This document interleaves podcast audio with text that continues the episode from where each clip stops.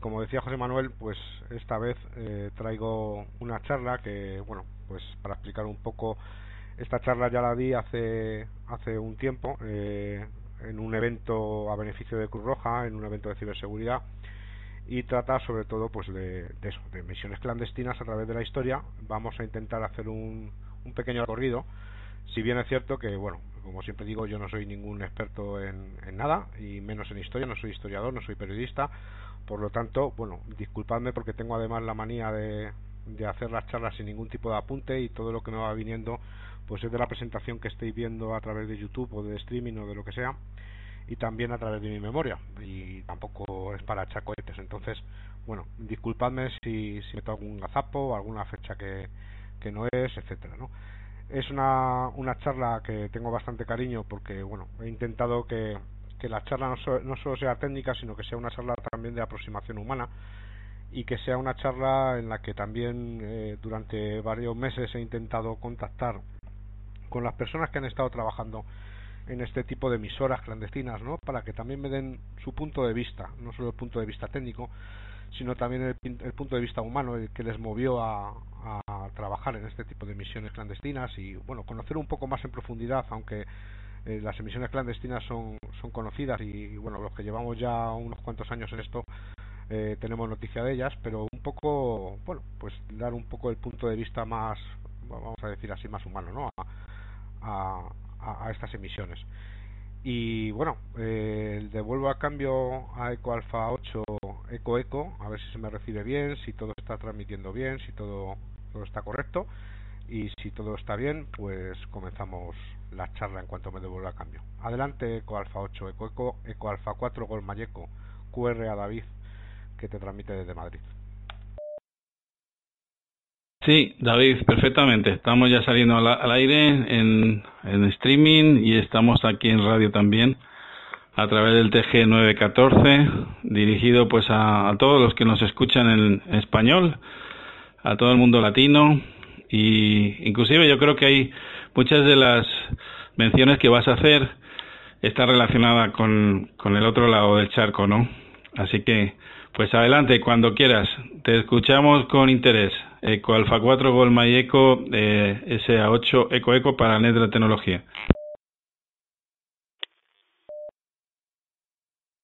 QSL José Manuel, Eco Alfa 8 Eco Eco, Eco Alfa 4 Golma y Eco retomando para la QSO.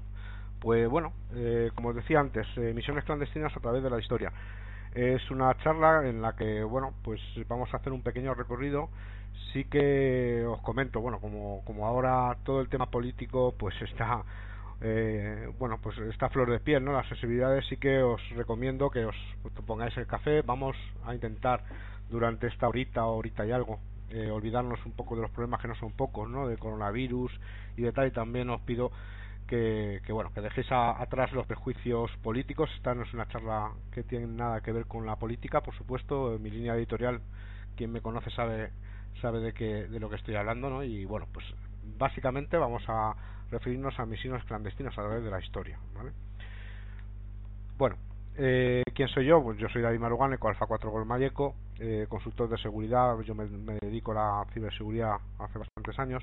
Soy autor de libros sobre seguridad y hacking, speaker en congresos de ciberseguridad y hacking a nivel nacional e internacional. Y bueno, pues me, he especializado un poco en análisis de señales en Comic en Siemens y soy colaborador en diferentes programas de televisión, radio, prensa, etcétera y algunos seguramente pues me, habréis conocido por allí.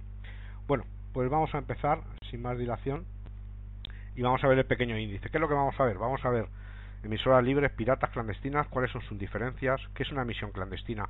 Vamos a ver una radio antifascista contra el Tercer Reich.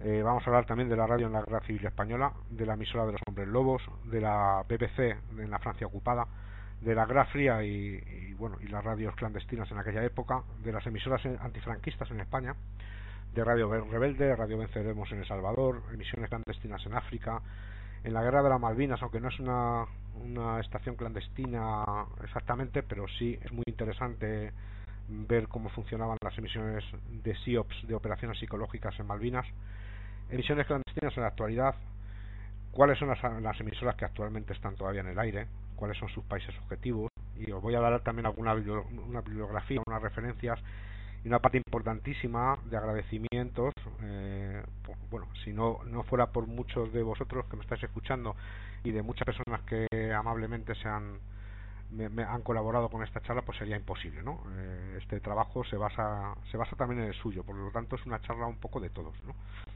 Y dudas, luego haremos una pequeña ronda de dudas y en la medida de mis escasos conocimientos, pues lo que pueda aportar, pues estupendo. Bueno, eh, voy a hacer un poco de QRX para quien no sea del mundo de la radio. QRX es hacer una pausa para que el sistema se, se restablezca. Un poco de QRX.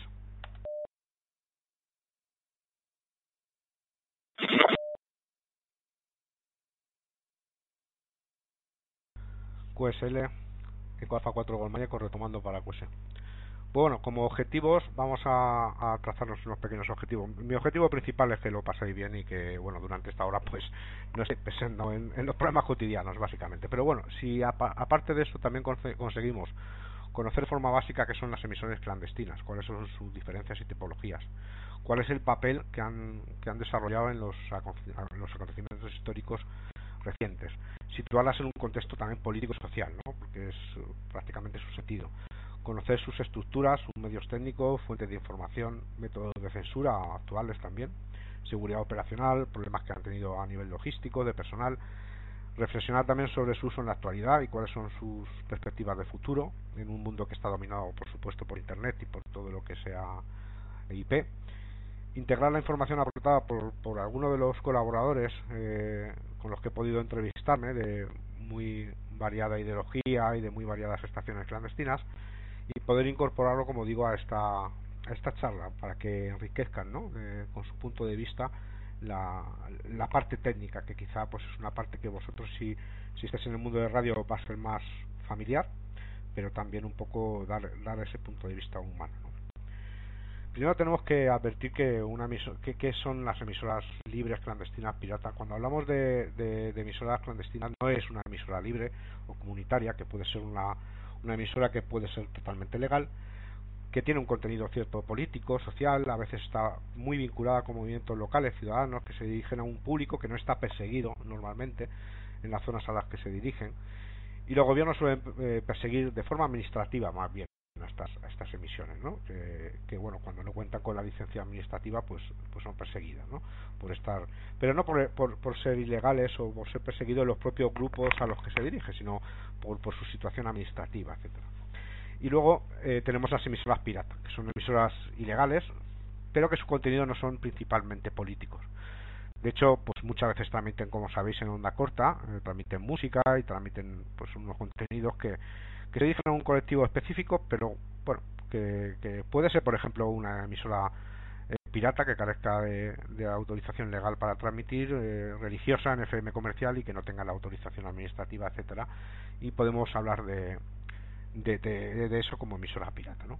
Aquí tenéis una foto en la, lo estáis viendo por YouTube, por, por streaming, una foto de Radio Canal de Debate de Malasaña, de Madrid, que fue una de las estaciones más conocidas en los 80, ¿no? De, que considerada como pirata, aunque bueno, daría mm, daría para hablar bastante de este tema, es una emisora muy famosa y, muy conocida. Un poco de QRX.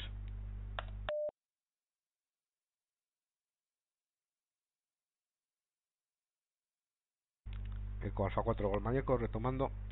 Pues por tanto, ¿qué es una misión clandestina? Pues bueno, según la, la definición que da Luis Zaragoza en su libro Voces en las Sombras, una historia de las radios clandestinas que realmente es el mejor libro que yo he encontrado a lo largo de mi vida sobre estaciones clandestinas y en de, las cuales traigo mucha de la bibliografía que, que vais a ver en esta charla, pues son emisiones que tienen una finalidad política que llevan a cabo organizaciones prohibidas y perseguidas en un determinado territorio. ¿no?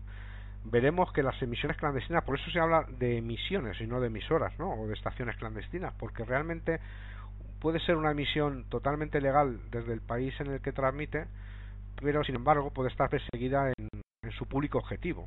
Vamos a poner el caso, una emisora que salga desde Francia, pero se dirija, por ejemplo, a China, o a Irán, o, al país que sea, ¿no?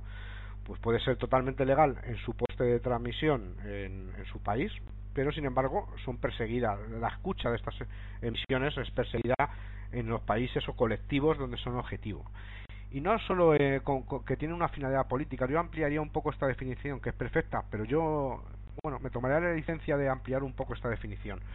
Hay estaciones que son clandestinas y que no tienen una finalidad realmente política. Por ejemplo, hay estaciones que están eh, que están vinculadas al movimiento LGTBI y que se dirigen a países como Irán, por ejemplo, en donde son colectivos que, que, son perseguidos y no tiene por qué ser un motivo una motivación política también puede ser una motivación de, de cualquier tipo religiosa incluso no hay hay organizaciones religiosas en Asia en las cuales hay países que prohíben ¿no? la, este tipo de movimientos por lo tanto consideramos una emisora clandestina aunque se esté emitiendo de forma legal desde su medio de transmisión pero realmente los escuchas pues puedan ser perseguidos por la propia escucha, ¿no? Eh, es inherente al receptor más que al, transmisor, ¿no?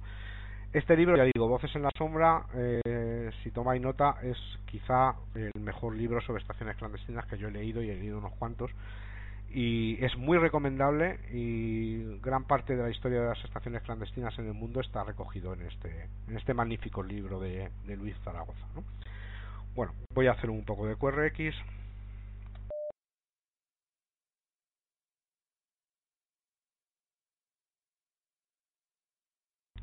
Retomando el Alfa 4 Mayeco para cuestión. ¿Qué es entonces una misión clandestina? Pues tiene normalmente carácter político. También son temporales en cuanto a su contexto. Cuando, cuando deja de haber persecución, digamos, o censura, pues o cesa esa, esa censura, pues eh, realmente cesan las emisiones. Se dirige a un público concreto que habitualmente sufre persecución y censura en sus comunidades.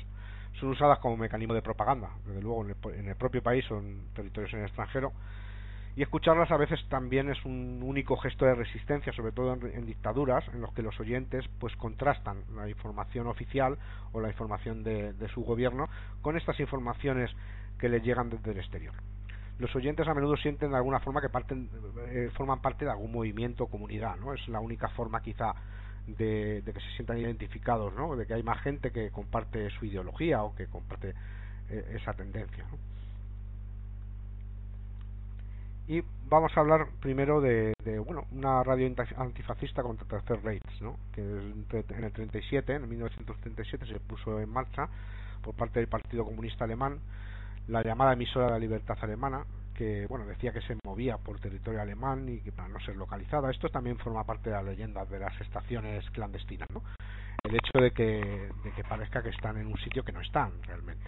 Los nazis pensaban que transmitía desde la antigua Unión Soviética. Lo cierto es que curiosamente transmitían, según parece, desde Madrid, desde Pozuelo del Rey, ¿no? con ayuda del Partido Comunista Español y el gobierno republicano.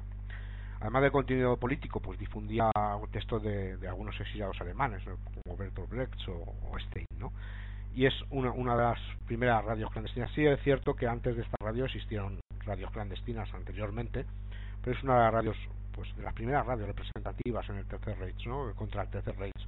Que como curiosidad, pues la incluyo porque, pues bueno, emitía desde Madrid precisamente, no desde Alemania ni, de ningún otro sitio.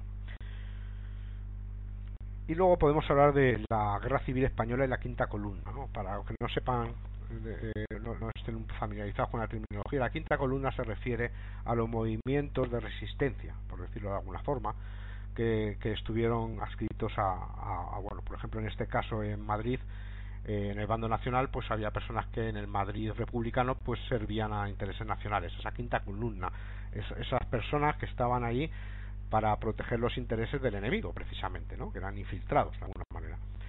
Voy a hacer un poco de QRX.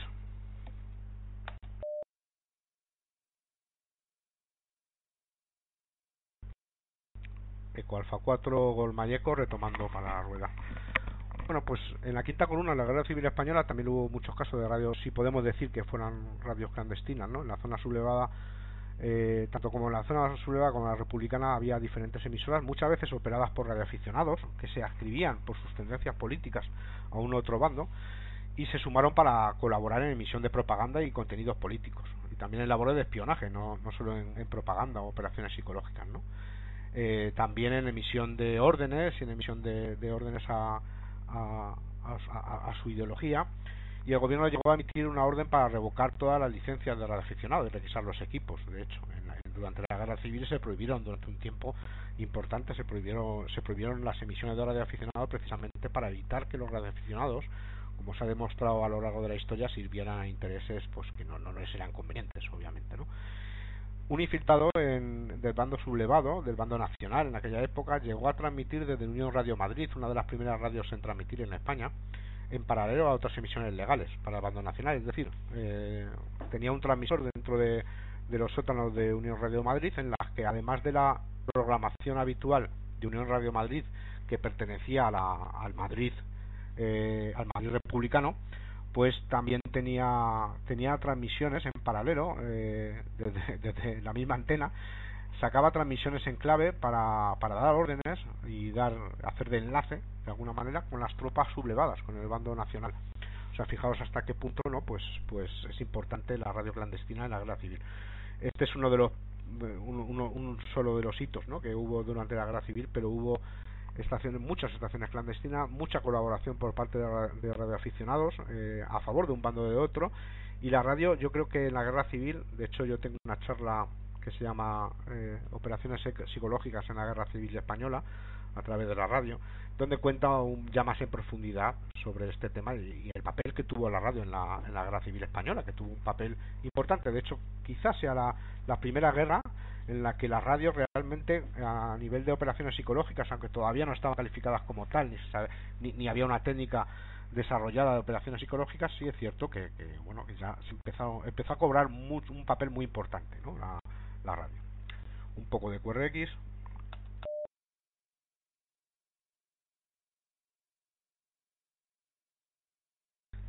Eco Alfa 4 Golmayeco retomando. Bueno, y tenemos una, una emisora curiosa por su nombre, ¿no? La emisora de los hombres lobo, Radio Werewolf. En 1944, durante la Segunda Guerra Mundial, surgió el movimiento Werewolf o Werewolf basado en la mística nacionalista alemana, ¿no? que fue apoyada por Joseph Goebbels, eh, uno de los partidarios, uno de los impulsores de esta iniciativa. Estaba concebido para realizar una resistencia al estilo Stay Behind. Una red Stay Behind es una red detrás de las líneas enemigas. Ya daban por perdida la guerra, era una situación desesperada, pero sí que salieron al aire con esta estación de la radio de los hombres lobo pues un poco para, para mover o intentar mover acciones de sabotaje, de agitación en zonas que ya estaban conquistadas por, por el eje aliado. Y bueno, sin, sin mucha pena ni gloria realmente porque no llegó a tener eh, no llegó a tener mucho éxito esta radio, pero sí es cierto que, que, que intentó mover a este sabotaje agitación en las zonas conquistadas por los aliados en, en, 1945 pues los soldados soviéticos tomaron los transmisores de, de antes de entrar a, la toma de Berlín y bueno pues desapareció esta emisora que fue bastante efímera pero que estaba muy relacionada con un movimiento de resistencia o de stay behind de resistencia detrás de las de las líneas enemigas no de los nazis. En un intento ya desesperado en ese momento de la segunda guerra mundial pues ya no tanto por ganar la guerra porque sabían perfectamente que estaba perdida pero sí por ganar tiempo por o por, por, crear una red de resistencia que realmente luego no, no se produjo como tal o como ellos pensaban por lo menos y una, una historia muy muy muy interesante es la BBC de Francia ocupada y el día B ¿no? sí, sabéis que el 6 de junio de 1944 las tropas aliadas estadounidenses, canadienses, británicas, etcétera, invadieron la costa de Normandía en, en Francia y comenzaba así la derrota de los nazis en la Segunda Guerra Mundial. Bueno, pues la BBC británica usaba sus transmisores para mandar mensajes en clave a la resistencia francesa. Y de hecho, en 1942 la emisora pidió a sus oyentes que mandaran fotos de la costa europea, como si fuera un concurso radiofónico, ¿no? que mandaran sus postales de alguna manera, pero realmente era, era una, una especie de IMINT, lo que llamamos ahora inteligencia de imágenes. Era una forma de recopilar información de dónde podría realizarse de mejor forma un desembarco, ¿no? Entonces recopilaron información a través de sus oyentes. Y la BBC, pues a través de, de, sus transmisores, pues mandó, transmitió hacia la zona ocupada versos de, una, de, de un poema de Canción de Otoño de Paul Verlaine, separados en dos emisiones diferentes, ¿no? Una, una emisión que decía, un verso que decía los largos sollozos de los violines de otoño, un día, el día 4, si no recuerdo mal, de junio de 1944, y luego Hiere en mi corazón como nota languidez, que ya se emitió el día 5, y que daba a la resistencia francesa la orden de, de comenzar los sabotajes. Poco de QRX.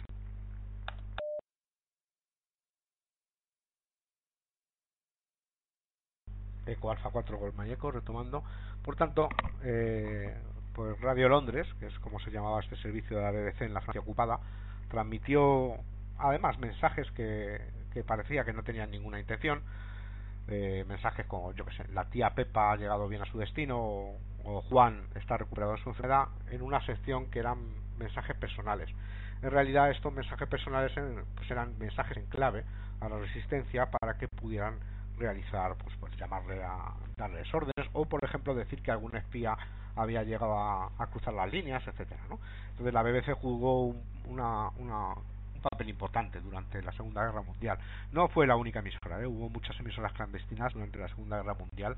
Aquí vemos en la foto los transmisores de Drogwitch que todavía siguen operativos transmitiendo para BBC 4 y como curiosidad comentaré que hasta el día de hoy la BBC 4 aparte de su portadora de voz de cuando escucháis al locutor de la BBC 4 pues hablando pues tiene una subportadora en la que transmite eh, en un protocolo que se llama UK Switch, que es un protocolo que no es audible, pero que a través de datos manda información oculta en la, en la portadora, en esta subportadora, manda información para el ahorro energético, manda la fecha, la hora, manda una serie de información muy curiosas que algunos relacionan incluso con la red de submarinos nucleares de Reino Unido, ¿no? de que bueno se transmite, como sabéis, en onda larga, en la BBC 4, y que parece que sería la única la única emisora que llegaría a altura del periscopio un submarino. ¿no? Esto ya forma un poco parte de la leyenda urbana, aunque sí que es cierto que hay algunos especialistas que, que dan veracidad a, este hecho.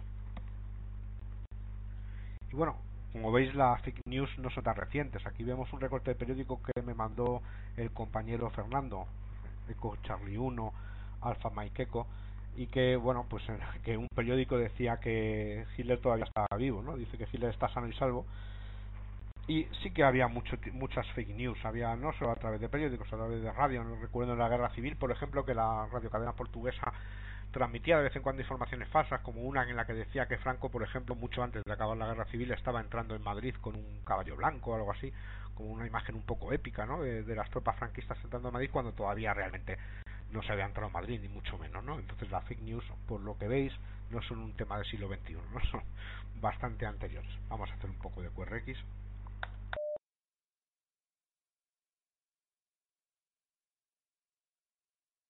Eco Alfa 4 Golden Eco retomando, ¿no? Pues en la Guerra Fría fueron muy famosas eh, Radio Free Europe y Radio Liberty, que jugaron un papel muy importante, ¿no? Eh, estaba financiada por el gobierno estadounidense, como sabéis, pues eh, Radio Liberty también tuvo transmisores en Pals, en Girona, que fueron fueron destruidos. Hubo una voladura controlada hace pocos años. Hay en YouTube vídeos de esta impresionante voladura de, de las másteres enormes y las antenas y transmitían hacia la Unión Soviética. ¿no? Entonces, Radio Liberty se centró en emisiones hacia la Unión Soviética, pero Radio Free Europe emitió hacia el bloque socialista en general.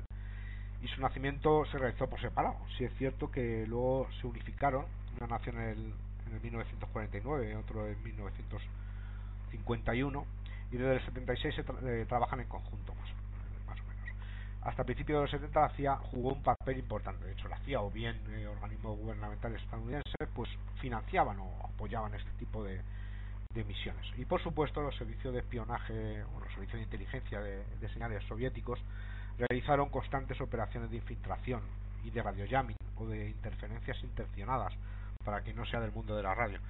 Durante la grafía, de hecho, el bloque soviético pues tenía una auténtica maquinaria de interferencias intencionadas para impedir, para censurar, para impedir que llegaran estas emisiones eh, del, del, bloque occidental para que llegaran a sus ciudadanos. Y de hecho, todavía hoy, no es la Unión Soviética que no existe, obviamente, ¿no? pero todavía hoy sabéis que, hay países que mantienen estas, estos muros, ¿no? estas, estos radiojammers para evitar que, que haya que lleguen a sus destinos ¿no? las emisiones de otros de otros países y quizá una de las emisoras más, bueno, quizá no, la, emisora más famosa y más importante durante la dictadura franquista es la Rey, ¿no? La, la Pirenaica, la, famosa Pirenaica, ¿no? Que es la más famosa de las emisoras antifranquistas en España, la decana de las emisoras clandestinas en España, y que fue constituida en 1941 por parte del Partido Comunista Español, pero, y que nunca operó en territorio español. Se llamaba la Pirenaica y ellos la denominaban así,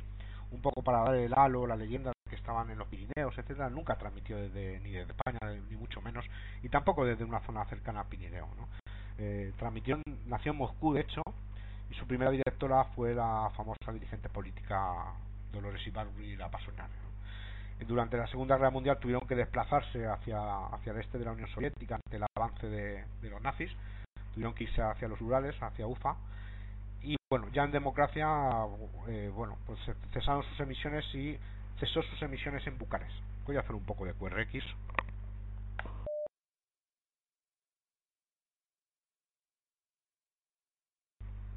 Eco Alfa 4 Golmaneco retomando. Bueno, pues eh, como digo, ya murió con la democracia. Por, por eso decíamos al principio, ¿no? Que las emisoras clandestinas tienen eso, lo que son temporales, una de las características principales. Cuando acaba la lucha, pues acaba, acaba su finalidad. Entonces, ya en democracia eh, cesó sus emisiones en Bucarest. Estaban en, en la Unión Soviética, pero ah, por problemas diferentes, diplomáticos, etcétera, pues consideraron que tuvieran que tuvieran que irse a, Bucarest, a Rumanía, a Rumanía comunista, y allí estuvieron hasta hasta su final, ¿no? Eh, y siempre ha quedado en la, en la memoria colectiva esta famosísima emisora.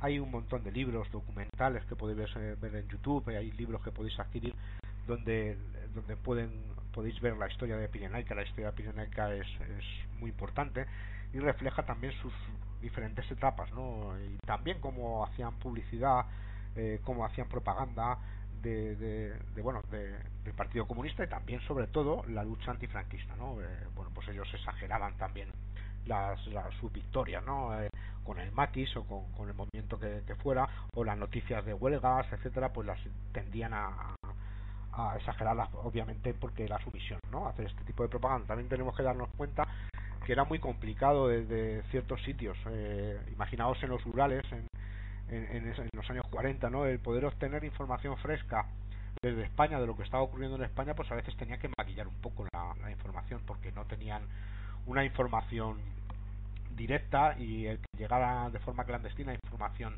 sobre lo que ocurría en España, pues era bastante problemático.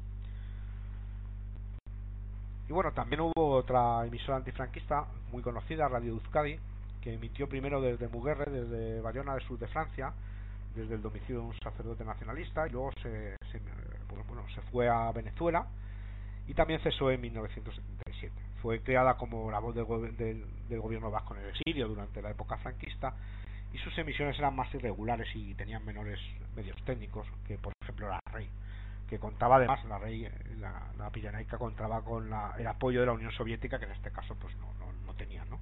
y sus emisiones, al igual que otras radios antifranquistas, sufrían pues constantes interferencias, obviamente, por parte de la maquinaria de censura y de, de radiojamming del gobierno de, Franco en aquella época. Y obviamente emitían postales QSL de Radio Euskadi, de la voz de la resistencia vasca. Vamos a hacer un poco de QRX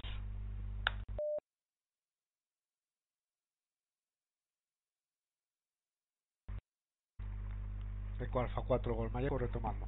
Pues también daban QSLs. De hecho, bueno, pues agradecer a Iñaki Anasagasti, al diputado del PNV, pues toda la información que me brindó cuando contacté con él y que no dudó en brindarme y toda la ayuda que me dio con respecto a este tema, ¿no? Me puso en contacto también con la, con la Fundación Sabino Arana para, para, para ver las QSLs y eran muy curiosas. Había QSLs en las que, bueno, gente de Estados Unidos y de otros países se interesaban en, cuál era, qué, qué, era eso que reclamaba, ¿no? O que reivindicaba el gobierno vasco en el exilio, que era el movimiento de, de, independentista vasco, que bueno, un poco la historia, porque desde tan lejos eh, y en aquella época más todavía, pues no entendía muy bien.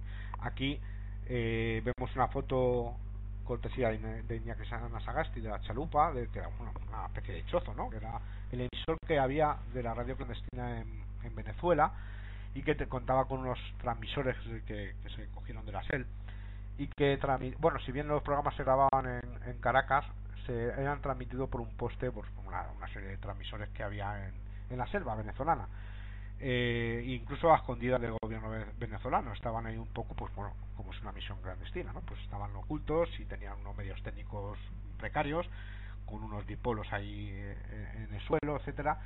Y la verdad es que bueno pues hacían lo, lo posible para poder llegar a, España no eh, decían la chalupa como, como la barca, ¿no? Daban la sensación de que estaban de que estaban navegando, que estaban en algún tipo de barco, etcétera, nada más lejos de la realidad, porque en esta última época estaban transmitiendo, como decimos, desde Venezuela, desde la selva venezolana, pues tenían esta chalupa, esta, esta caseta, donde, con una persona encargada de mantener el transmisor y que estaba allí encargada de este, de, este tema de transmisiones y que bueno pues iban llevando cintas grabadas de Caracas y transmitiendo la programación si bien es cierto que, que llegaban con menos potencia y más irregulares que, Radio Pirenaica que, que contaba con, mayor, mayores medios técnicos y mayor mayor apoyo. Y bueno pues una, una de las eh, transmisoras más conocidas de las emisiones clandestinas más conocidas en su época pues fue Radio Rebelde en Cuba que fue fundada por Ernesto Che Guevara en el 58 en los Altos del Conrado, en Sierra Maestra, durante, durante la guerrilla. El equipo inicial era un transmisor Collins, muy precario también, o sea, muy corto alcance, y posteriormente pues se fueron sumando a la red radial diferentes emisiones afines a, esta ideología en toda Latinoamérica. Y obviamente Radio Rebelde Cuba, todavía hoy con, con un tono diferente, eh, se puede escuchar en onda corta y también en onda media, ¿no? De hecho, en onda media yo he conseguido algún DX eh, particular ¿no? En, onda media con radio rebelde. Un poco de QRX.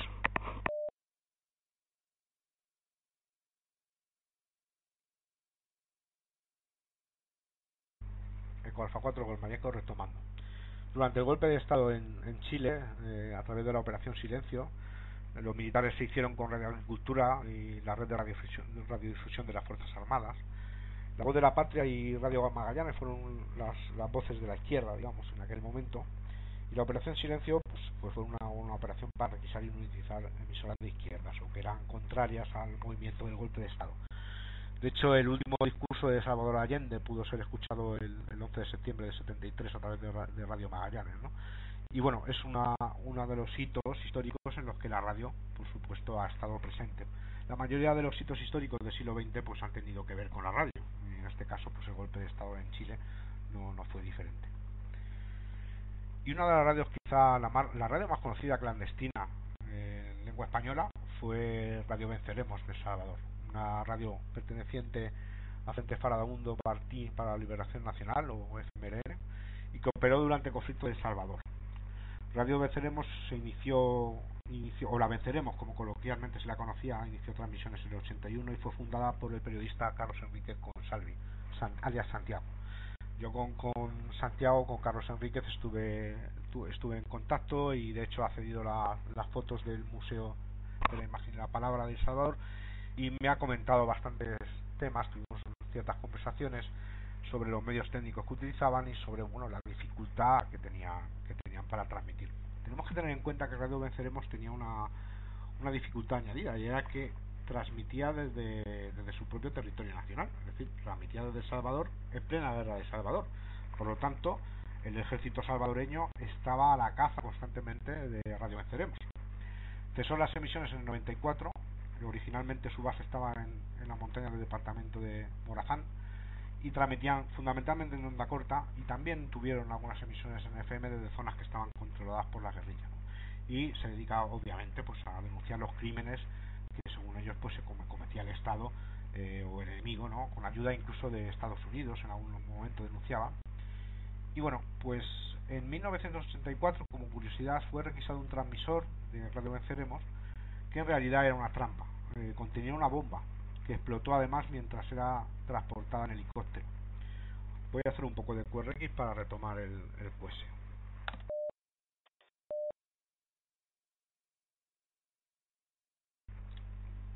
4 Golmayeco retomando.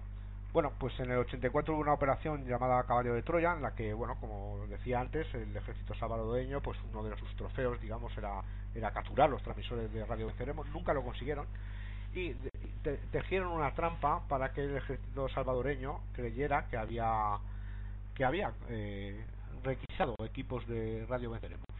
Pero en realidad eh, estaban dentro de esos transmisores lo que había era una bomba que estaba dotada de un altímetro en las cuales cuando o bien por accionamiento remoto a través de RF o bien a través del altímetro a través de, la altura eh, del helicóptero pues estallara y qué ocurrió pues ocurrió pues lo que podéis imaginar ¿no? que al final eh, la persona el comandante de ejército que requisó la estación se apresuró a dar la noticia etcétera subió las el transmisor al helicóptero y cuando estaban a cierta altura pues estalló. Estalló cerca, además, como curiosidad, cerca de un sitio donde se había cometido una matanza, eh, una, matanza tremenda de civiles en las que parecía que habían tenido participación este escuadrón del gobierno salvadoreño, entonces murieron murieron en el aire, ¿no? mientras mientras volaban en el helicóptero no solo este mando, sino todos los mandos, el, alto mando del ejército salvadoreño que les acompañaba en este helicóptero, pues sufrieron sufrieron esta, esta explosión. Fue, ya digo, una de las emisiones clandestinas con mayor influencia mediática en la época, o sea, estaba en boca de todos los medios de comunicación internacional. No fue una emisora solo de onda corta o de FM, sino que contaba con todo un sistema audiovisual en la que hacían entrevistas, documentales, y de hecho a mí Carlos Gonsalvi me comentó que utilizaban un software denominado Crosstalk en el que bueno hacía hacía un poco de teletipo para recibir noticias del exterior y luego poder utilizarlas para sus transmisiones de radio para estar informados ¿no? de, lo que pasaba en el, exterior y también que utilizaban el alambre de espino de las vallas que delimitaban en la, en la selva ciertos terrenos para evitar que fueran triangulados por parte del ejército de Salvador con los goniómetros que según ellos pues les proporcionaba el ejército estadounidense ¿no? entonces para evitar esto utilizaban como cables de teléfono de campaña estos alambres de, espino además la emisora contaba con un equipo de seguridad que algunos decían que lo formaban hasta 200 personas, pero bueno, es un poco exagerado. Realmente Carlos González me decía que había unas 15 personas aproximadamente que velaban por la seguridad operacional de, esta, de esta emisora para que no fuera descubierta por el ejército salvadoreño. Y de hecho no la, no la llegaron a descubrir nunca. Voy a hacer un poco de QRX.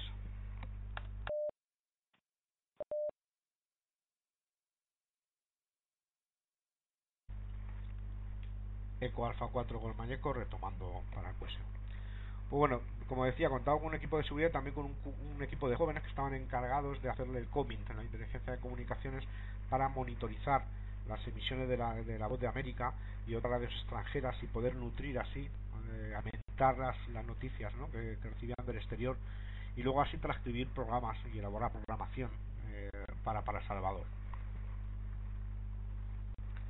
Bueno, en, en Argelia, una de las, las primeras radios en, surgir fue la voz de Argelia Libre y Combatiente, una emisora clandestina que, operó en el contexto de la guerra de independencia de Argelia. Y bueno, Frank Fanon, que fue un revolucionario filósofo escritor francés, fue uno de los creadores de la radio clandestina. Y bueno, pues el FLN argelino pasó a depender de otras emisoras a inaugurar su propia radio. ¿no? E hicieron una radio que además, de hecho, fue muy famosa y que hizo que, que todos los mucha gente fuera a comprar transistores en Argelia para poder escuchar este tipo de, emisiones. Fue uno, de los teóricos, Frank Fanon fue uno de los teóricos de la, de la radio clandestina. También tenemos eh, desde Argelia el Payac, la voz de Canarias Libres, que conoció, que, comenzó sus emisiones en el 75, promovidas por el proyecto que había iniciado Antonio Cubillo, de Independencia Canaria y se convirtió en un medio de difusión de la organización independentista de Mepayaca, el movimiento por la autodeterminación e independencia del archipiélago canario. Y entonces, bueno, mientras en la noche del 2 de diciembre de 75 Marruecos y Mauritania ocupaba el, el Sáhara Occidental y tras el famoso acuerdo tripartito de Madrid, Cubillo empezó, empezó a, transmitir desde Argelia. Lo que ocurre que, bueno, pues tuvo, tuvo muy poco tiempo de transmisión Cubillo, la, las personas que, estáis en, este tema, en la, época de la transición, que estáis puestas en este tema, sabéis que, que, tuvo un intento de asesinato, del que luego eh, culpó a la extrema derecha, del gobierno español, responsabilizó al Estado español y bueno, pues cesó en el 78, pero sí que eh, Argelia mm, daba voz a movimientos independentistas y de cierto carácter político por motivos geopolíticos o geoestratégicos que, no vienen a cuento en esta, en esta charla, pues daba, daba voz a, muchos movimientos, ¿no? Y, salían al aire a través de sus postes ciertos movimientos de independencia o revolucionarios, etcétera, poco de QRX.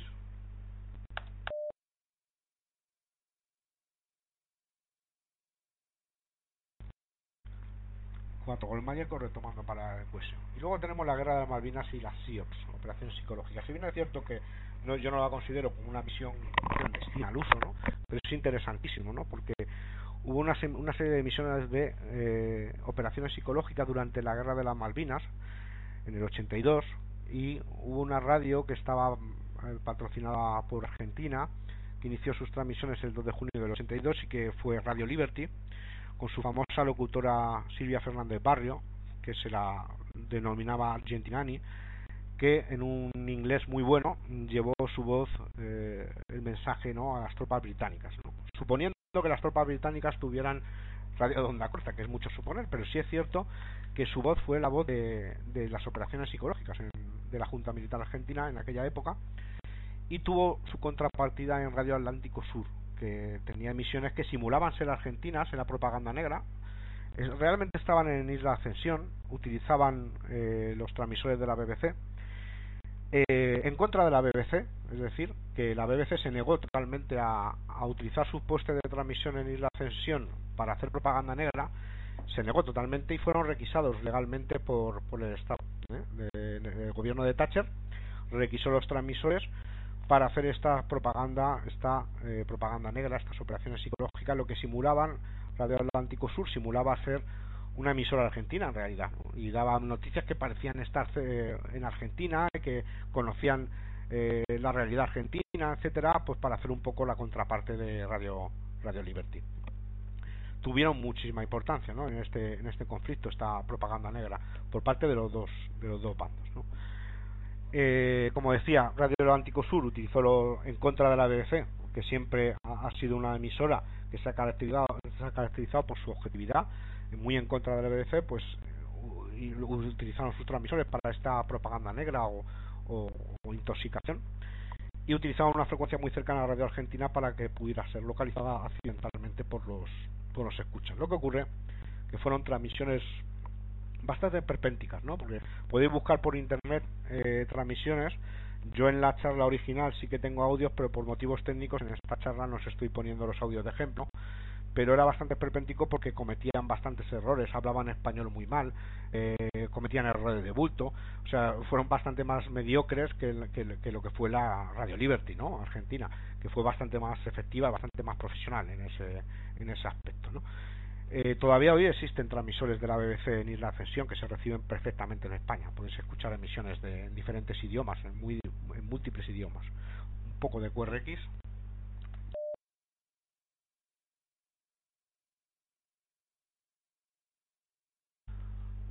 4 gol Mayeco, eh, retomando para, para el cuestión. Pues como decía, todavía hoy hay transmisores en ascensión de la BBC que llegan muy potentes ¿no? a España y podéis escuchar toda clase de, idiomas ¿no? y de transmisiones de la, de la BBC ahí.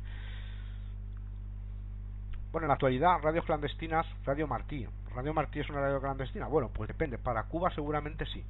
Eh, por eso decía que, no es clandestina porque Radio Martí eh, transmite en el 85 desde el gobierno de Reagan, eh, financiada y apoyada por el gobierno estadounidense, realizando emisiones hacia, hacia la isla, hacia Cuba, aunque no ha sido ni mucho menos la única, la única emisión clandestina, si se puede llamar así, anticastrista, o hubo muchas otras como la voz de Cid, Caimán o la voz de Alfa 66 la voz de Alfa 66 que era un grupo pues que llegó a ser incluso considerado como terrorista ¿no?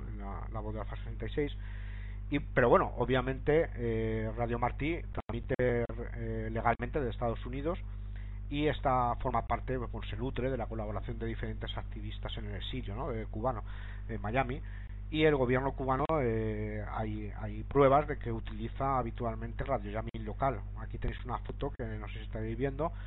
Es una captura de un vídeo de YouTube de la UNPACU sobre las antenas locales que hay en, para hacer radio jamming en, la isla, en Cuba.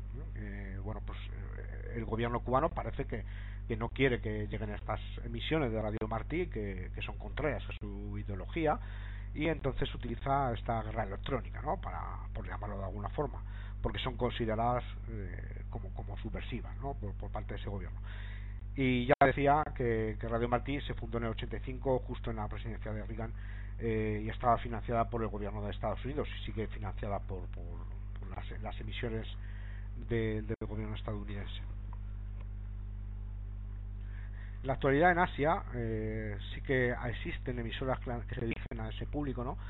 emitiendo desde Asia, desde otros, otras partes del mundo, que pueden ser consideradas también clandestinas.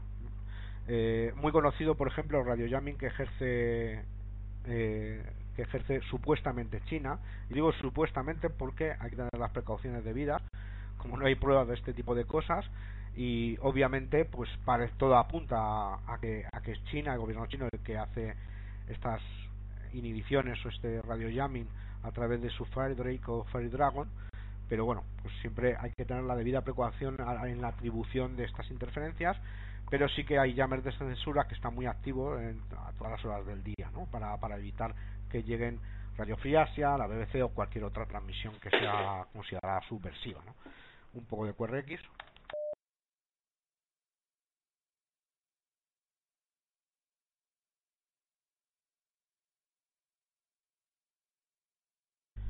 Cuatro mayeco retomando. Bueno, pues es un jammer de censura, Firebreak. Eh, yo tengo varios vídeos en Twitter y, bueno, podéis buscar eh, jammer Firedrake chino y podéis ver un montón de información sobre él. Y bueno, pues pues eh, se trata de una emisión de unas 55-60 minutos, que más o menos es la duración de un programa de onda corta del exterior, para tapar con música folclórica china emitida con miles y miles de vatios cualquier tipo de, información que venga del exterior. hay muchas estaciones como Radio Corea, Radio Free Asia, sobre todo Radio Free Asia es la que más eh, sufre estos esta censura ¿no? de, del supuesto llamar chino.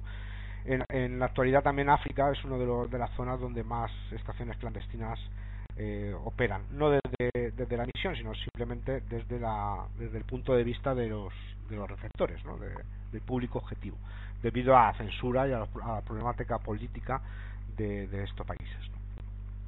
También hubo emisiones clandestinas ya más actuales todavía eh, del Daesh. ¿no? Los terroristas del Daesh tuvieron emisoras que estaban vinculando, vinculadas al Estado Islámico, como por ejemplo al Bayán, cuyas primeras emisiones se realizaron desde Fallujah, desde Irak además de contenido religioso se, pues, se usaba como medio de propaganda y también para de forma de, reclutamiento también lanzó una app para móviles y también se cita en un auto de la Audiencia Nacional en contra un detenido por actividades terroristas de reclutamiento etcétera en Madrid y se menciona esta esta esta emisora. También existe la contrapartida ¿no? Radio Algaz que era una, una red contra el Daesh que está fundada se fundó en el contexto de la ofensiva de Mosul y que, que era interfería constantemente por emisoras por emisores eh, que estaban relacionados con el Daesh, con el Estado Islámico. Y al estar cerca de la frontera, pues tuvieron que tener cuidado incluso porque había francotiradores del Daesh que atentaban contra la vida de, los técnicos que estaban instalando los transmisores en cerca de la frontera.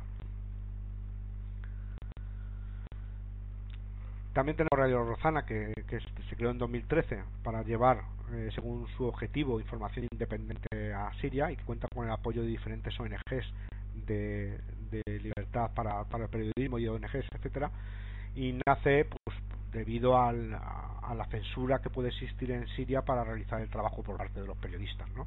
Y entonces su fundadora Alina Chawaz pues dice que es un medio independiente sin filiaciones políticas algunas y que y tramite desde París y desde una ciudad turca Gazaina eh, que está cerca de la frontera siria, mediante FM, satélite e internet, ¿no? para un poco burlar pues esta supuesta actividad de censura del gobierno del gobierno sirio.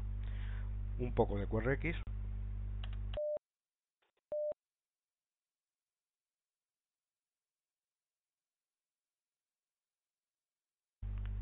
Alfa 4 Golmayeco retomando.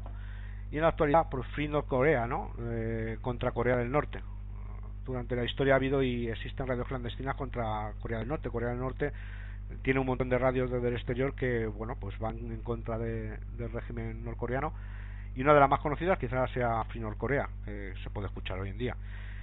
Han, los integrantes y fundadores de este de esta emisora siempre han dicho que era una emisora independiente, si bien es cierto que tienen vínculos con algunas con algunas organizaciones o fundaciones estadounidenses y de Corea del Sur que ellos obviamente han negado siempre. Incluso el verano pasado, en julio, recibieron ataques de phishing, de phishing dirigido, ataques cibernéticos. O sea, ya tenemos no solo ataques de radio jamming, de guerra electrónica o interferencia física, sino también ciberataques por parte, supuestamente, lógico, de Corea del Norte. También tuvieron algún tipo de, de bueno, de vigilancia física, etcétera. Y también existe, curiosamente, una emisora clandestina norcoreana, que es la contrapartida, y que tiene como objetivo precisamente Corea del Sur, es decir, eh, transmite hacia Corea del Sur pues con sus ideologías y con, sus contenidos políticos. Ahora mismo existen un montón de emisoras clandestinas todavía en el aire. Esto no es un, tema de, los 80, ni mucho menos, ni es un tema antiguo. Hay, hay decenas. Aquí en la, en la pantalla veis, veis algunas de ellas. Yo durante la investigación pues eh, pude recopilar decenas de ellas, eh, sobre todo, como ya decía, pues que estaban orientados a, a ciertos países objetivos, sobre todo Asia y, África, Sudán, Nigeria, Cuba, Corea del Norte, Corea del Sur, China, Eritrea, Camboya, Ruanda, Uganda, Chad, Etiopía, Vietnam, Israel, Irán, Malasia, Myanmar, Birmania, ojo con Birmania, eh, Myanmar, que, que, como sabéis han cortado todas las comunicaciones de Internet porque ha habido recientemente un golpe de Estado, por ejemplo, donde la radio clandestina en este momento, como pasó por ejemplo en Egipto durante la primavera árabe con el régimen de Mubarak, pues eh, se cortó toda comunicación de Internet y algunas veces se tenían que utilizar modems de 56K a través de nodos en el exterior, incluso radioaficionados que mandaban la información hacia el exterior para corresponsales, corresponsales del exterior a través de radio, porque no había ninguna manera, hubo un apagón de internet total, ¿no? Entonces, bueno, pues estas emisoras clandestinas en esos momentos clave eh, cumplen, por supuesto, su objetivo, ¿no? De llevar de llevar información contraria al régimen contra el que luchan, ¿no? O la ideología contra la que luchan. Un poco de QRX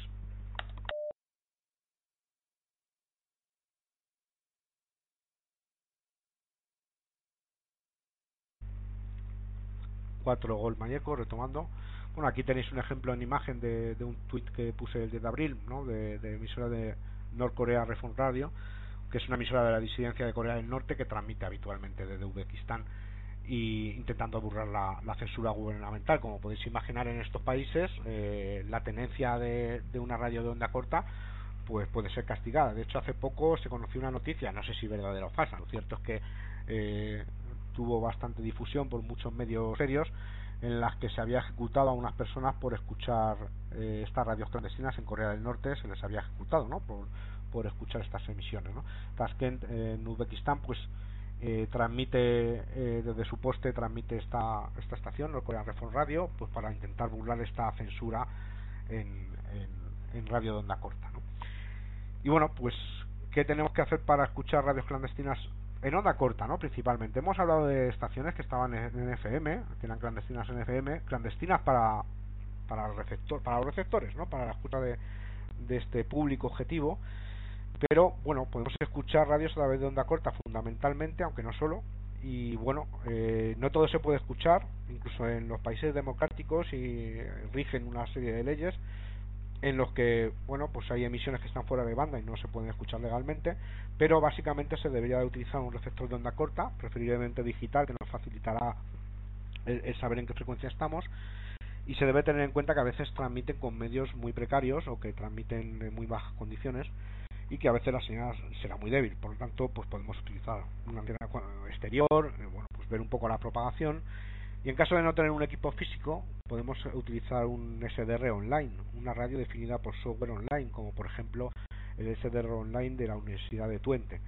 ¿eh? Existen foros como HF Underground, donde hay una base de datos donde se pueden consultar las programaciones y frecuencias habituales de todas las estaciones o de gran parte de las estaciones clandestinas que hoy en día siguen en el aire. ¿no? Aquí veis en la imagen una, una foto de una radio mía, de una de las múltiples radios que, tengo de onda corta y también una consulta para, para ver estas emisiones clandestinas, ¿no? para, para que nos devuelva a la consulta el listado de emisiones clandestinas pues filtrado por, por diferentes parámetros. Un poco de QRX.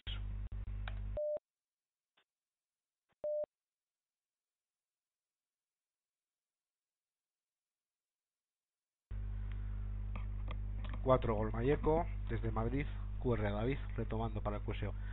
Y algunas cosas o conclusiones para finalizar. Todavía es complicado recabar algunas informaciones objetivas sobre el funcionamiento de las emisiones clandestinas a lo largo de la historia por su propia naturaleza.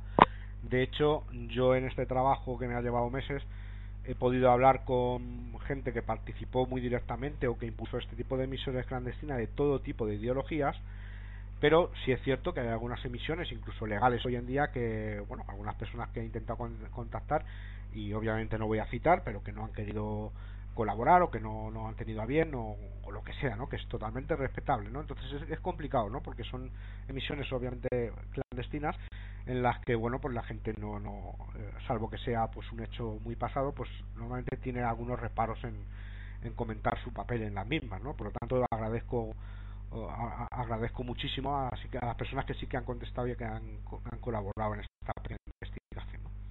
En contra de lo que pudiera parecer, Internet no ha eliminado por completo el uso de estas eh, emisiones, debido a la censura de algunos países y también debido a que, si os dais cuenta, en Asia y en África se concentran muchos países en vías de desarrollo que, bueno, aunque parezca mentira, nosotros somos unos afortunados, vivimos en el primer mundo, tenemos Internet en todas partes, pero no ocurre así en todos los continentes ni en todos los sitios. De hecho, por ejemplo, cuando Estados Unidos invade Afganistán o, entra en Afganistán, pues tiene que distribuir eh, radio de onda corta a, través de diferentes medios para que, por ejemplo, pues pues puedan puedan llegar las noticias o sus operaciones psicológicas a zonas tribales eh, que hablan diferentes dialectos y zonas muy remotas en las que no hay internet ni hay ningún medio de, llegar allí, ¿no?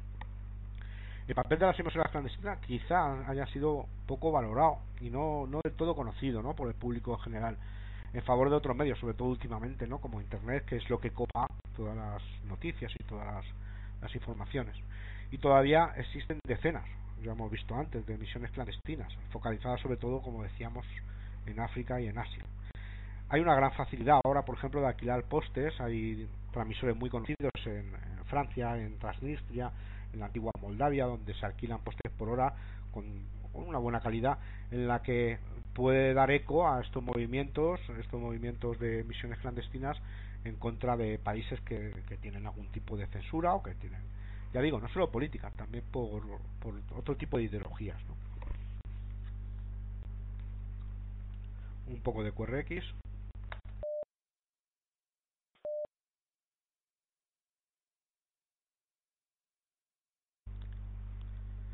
4 Gol Mayeco, QR a David desde Madrid, retomando para Rueda.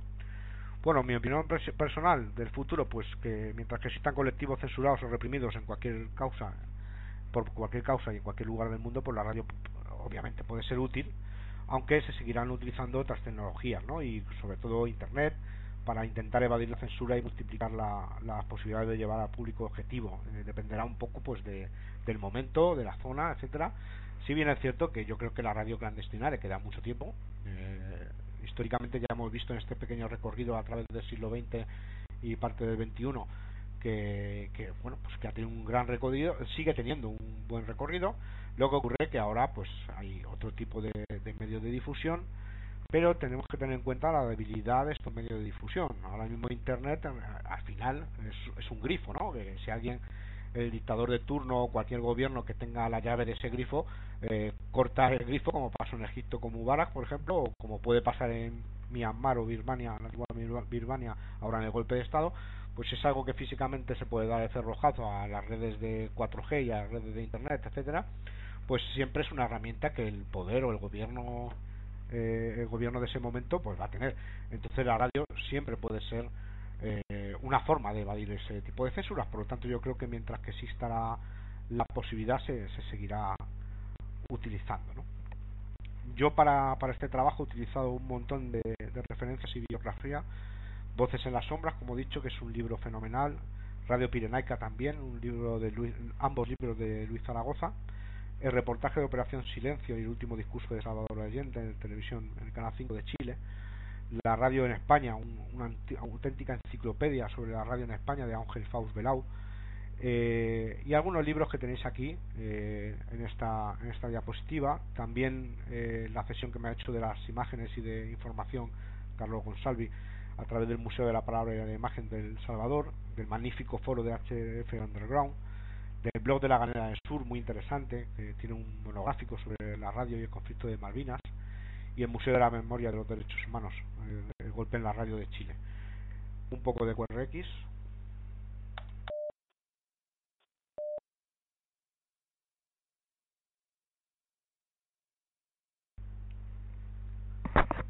Cuatro gol Mayeco retomando para la rueda. Pues bueno, y sobre todo, y la parte casi, casi más importante, ¿no? los agradecimientos importantísimos por lo que si, si, no hubiese sido la colaboración de estas personas o instituciones pues eh, hubiese sido imposible ¿no? el realizar esta charla. Al exdiputado Iñaki Sagasti que me brindó su ayuda desde el principio sobre Radio Euskadi y sobre la información que tenía y su archivo fotográfico y también a, la Fundación Sabino Arana que me proporcionó información de QSL de la época que están archivadas en, la Fundación. Adrián Corol, director de Radio Exterior Argentina al Mundo. Radio Argentina eh, por su ayuda y por sus audios, conocimientos, contactos, que bueno, nunca dejaré de agradecerle lo que me ha ayudado para, para esta charla.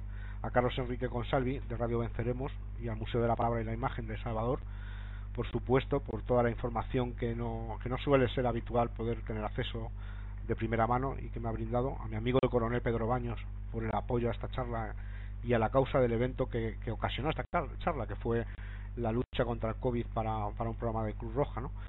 Eh, y por su apoyo en los momentos más duros. A Silvia Fernández Barrio Argentinán, la locutora de la estación de SIOPS Radio Liberty durante la guerra de las Balbinas, que, con la que pude contactar también, a mi compañero Fernando Eco Charlie 1, Alfa Maikeko, por su ayuda y por la entrevista de un montón de preguntas que, le hice, por sus valiosos audios que no habéis podido escuchar por este medio y por ayudarme a entender mejor el fenómeno de la radio clandestina y él pues me contó sus experiencias como corresponsal de una de las radios que fueron consideradas clandestinas en su en su momento el exilio cubano a José Manuel Vera un gran periodista y amigo que me dio un curso acelerado de periodismo para Dumis yo ya he dicho que me disculpéis porque no soy periodista ni historiador ni mucho menos soy simplemente un aprendiz no soy experto en nada y bueno José Manuel pues me ayudó mucho. Y por supuesto a todos mis amigos radioaficionados de cualquier parte del mundo como todos los que estéis escuchando por todo lo que me habéis enseñado que es prácticamente todo lo que sé en estos treinta y tantos años que llevo en radio porque sin vosotros pues nada de esto obviamente sería posible. Y a todos los que me han ayudado de forma anónima que tiene igual o mayor valor eh, que no han querido salir reflejados en los agradecimientos y que bueno pues los tengo también con todo el cariño y a los que ya no están eh, por desgracia, que, también nos acompañan de alguna manera, ¿no? Y bueno, pues este ha sido un poco este breve recorrido de una hora. creo que lo clavamos es una hora justo desde que empezamos, más o menos. Voy a hacer un poco de QRX y seguimos con la parte de dudas.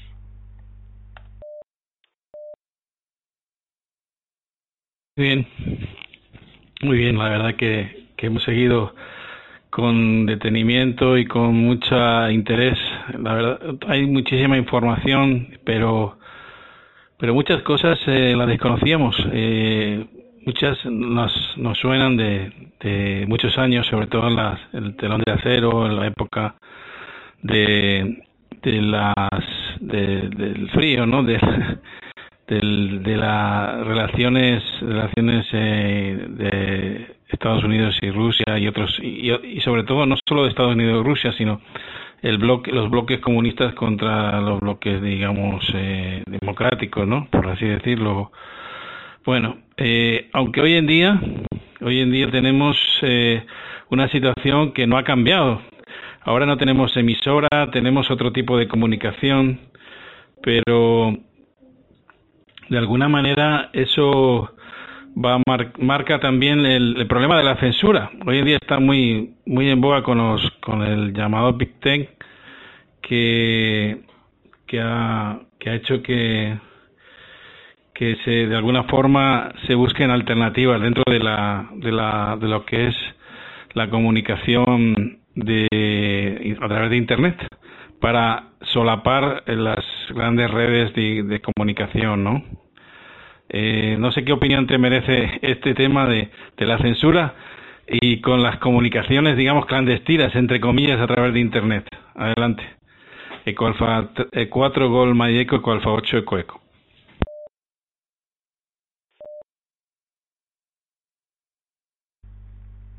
QSL José Manuel, Eco Alfa 8 Eco Eco, Eco Alfa 4 Gol Mayeco. Pues sí, tienes toda la razón. De hecho, la, por desgracia, eh, bueno, la humanidad ha progresado, pero en esto no hemos progresado. Y hay todavía minorías que por su ideología política, eh, por su religión, por su condición sexual, por lo que sea, ¿no? Pues, pues son reprimidas por muchos países. Entonces, eh, sí es cierto que, que, bueno, no hemos dejado atrás. Yo siempre digo que no, la Guerra Fría pues no la hemos dejado atrás. Parece que, que acabó con la caída del muro de Berlín, pero todavía es cierto, y, a las pruebas me remito, ¿no? Que, existan como 40 o 50 misiones clandestinas a, diario, pues quiere decir algo, ¿no? Quiere decir que todavía hay colectivos que, que, incluso tienen que evitar Internet o que no tienen acceso a Internet o que lo tienen censurado y que tienen que seguir utilizando estos medios alternativos que sin duda pues van a tener la importancia que tengan durante todavía bastante tiempo, ¿no? Y, y qué duda cabe, ¿no? Que es, que es bastante bastante importante tener en cuenta que no solo existe Internet, ¿no? que existe este, este otro tipo de medios. Pues yo ya tengo la diapositiva de, dudas, yo por mi parte he acabado ya la exposición y por supuesto estaré encantado en la medidas de la medida de lo posible de, lo que mis humildes conocimientos me permitan pues atender cualquier tipo de duda o sugerencia o cualquier cosa que los radioyentes eh, quieran hacerme llegar a través de los diferentes medios. Para ti es el cambio, José Manuel. Eco Alfa 8, Eco Eco. Eco Alfa 4, Gol Mayeco, QR a David desde Madrid. Ok, David, muchas gracias sobre todo por porque yo sé que te ha llevado mucho tiempo, eh, meses y meses, eh, lo sé, me consta, es una labor ardua y minuciosa de, y, gracias a, a esa, esa, constancia y ese, ese saber digamos, investigar, ¿no? Eh, ha dado sus frutos. La verdad que es un trabajo y, y estamos orgullosos de que lo hayas compartido en este foro de radioaficionados al que te consideramos un radioaficionado más. Bueno, vamos a dar el turno a, a los compañeros que están a la escucha, tanto en YouTube como en Vía Radio o en Facebook también. Hemos tenido algún problema en, en Twitter, bueno, y en, en Twitch, pero bueno, parece que esperemos solucionarlo ya para la próxima net. Eh, así que adelante, QRZ Eco Alfa 4 Golma y Eco y Eco Alfa 8 Eco Eco, eh, net de la tecnología. TG5 Alfa Lima Yankee José Manuel, buenos días.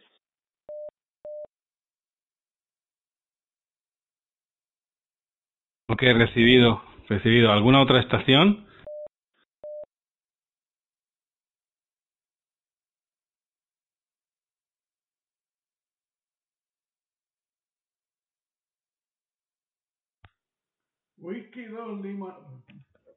Wiki 2 Lima. 2 Lima Alfa y Luis por New Jersey. Saludos a todos.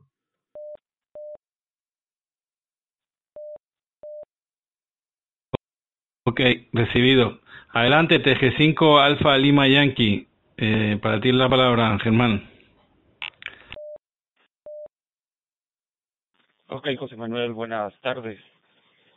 Eh, gusto de poderte saludar, lo mismo a David de Alfa 4 Golf Mike Eco. Y no tengo ninguna pregunta, sino solo resaltar ciertos aspectos que me llamaron mucho la atención. Por ejemplo, eh, allá en Egipto lo de Mubarak, lo, la función que cumplieron los radioaccionados, las operaciones psicológicas, la operación Caballo de Troya, y etcétera, etcétera, todo muy interesante y sobre todo quedo maravillado sobre la influencia que tiene la radio, independientemente hacia dónde incline, a, a qué ideología se incline, ¿verdad? Pero es una herramienta muy poderosa que si no está en buenas manos, creo que puede causar, causar más daños que beneficios. Así es de que felicito a ambos, el programa muy interesante, así es de que dan ganas de que esto siga hasta el amanecer. mi estimado David, así desde que felicitaciones y te saluda especifico Alfa Lima Yankee Germán en Guatemala. Un fuerte abrazo. Adelante, José Manuel. Eco Alfa 8 Eco Eco. Eje 5 Alfa Lima Yankee Germán en Guatemala. Ok, Germán, sí. Yo recuerdo de mis principios de radio aficionado cuando escuchaba estaciones, estaba viviendo en la zona 5 en Albacete y escuchaba estaciones de, de Polonia, cuando Polonia empezó a, a, movilizarse, ¿no? A, a, tirar el muro, ¿no? Digamos, el telón, por así decirlo, de, de la, del, del yugo quizá de, de la Unión Soviética, ¿no? Y recuerdo que escuchaba en la época de, del sindicato eh, Solidaridad y todo aquello, eh, escuchaba estaciones de radioaficionados. Yo creo que también, no sé si si David tiene alguna consideración a ese tema del, del digamos, las estaciones clandestinas de radioafición, ¿no? Eh, entre comillas, no, no estaciones, digamos, de, me refiero en la época de la Unión Soviética, cuando no podían transmitir en radio, eh, había gente que se construía su propio equipo y transmitía. Eh, sin, bueno, siendo radioaficionado o quizás sin ser radioaficionado, pero utilizando sus propios equipos. No sé si ha tenido en consideración este tema, eh, David. Adelante, Ecoalfa, y seguimos la, la toma de reporte. Ecoalfa 4, Golma y Eco, Ecoalfa 8, Eco Eco.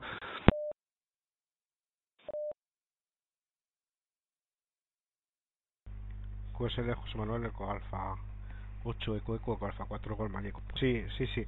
Lo que pasa es que no has incluido porque, ya digo, yo he mencionado como unos pocos ejemplos, ¿no? Pero hay cientos de, ejemplos. Y en lo que tú dices en emisora de radio aficionado pues, se dan muchísimos casos en, en muchas épocas de la historia. En la guerra civil, quizá la primera en España, que hubo radioaficionados que se posicionaron en el bando nacional o, en el bando sublevado, como quieras llamarlo, y en el bando republicano, y tuvieron un gran peso en la guerra civil. De hecho, compañías de campaña, luego ya en la, en la guerra civil, fueron fundadas por, por tercios de, de radioaficionados, por personas que brindaban sus equipos para, hacer la guerra. Y de hecho, por ejemplo, en, más recientemente en la guerra civil, en las diferentes guerras de la antigua Yugoslavia, por ejemplo, radioaficionados tendieron puentes para, por ejemplo, en el asedio de Srebrenica, en, en la guerra de Bosnia, tendieron puentes eh, a través de sus radios para poder comunicarse con su gobierno su gobierno en Tuzla, por ejemplo. Entonces, sí, sí, sí, es muy importante. Eh, radioaficionados, por ejemplo, la, en Egipto, que sacaron información en, en, el momento de las primaveras árabes. Esto se ha dado siempre, es una constante en la historia, y como decía el compañero Germán, que aprovecho a saludar desde Guatemala, pues pues esa ha sido una constante. Y como bien él decía, ¿no? que, que la radio también en, malas manos es un arma muy potente. Por, no, no, en vano, la radio es una de las tecnologías más reguladas de la, de, del mundo.